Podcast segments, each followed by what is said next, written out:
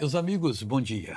Vamos hoje fazer um estudo de Romanos 7, 24. Aqui o apóstolo Paulo está falando da incapacidade do homem de agradar a Deus e de fugir das tentações e de não fazer muitas vezes aquilo que magoa alguma pessoa e às vezes magoa numa cicatriz que vai durar por toda a vida.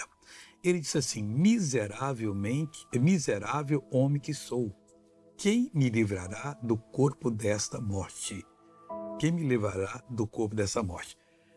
Ele sentia-se um miserável. Algumas vezes nós nos sentimos também incapacitado. Eu não sei para que, que Deus permitiu uma pessoa dessa vir ao mundo. Nunca fale isso.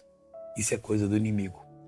O inimigo ele é astuto. O inimigo tenta convencer a gente de coisas que não existem, fatos que nós não fizemos, para que a gente perca a presença de Deus. Não aceite de forma alguma, fique firme na palavra e você será bem-sucedido sempre em nome de Jesus. Eu oro agora dizendo, Pai, em nome de Jesus eu te peço, toca nessa pessoa, cura, liberta, abençoa.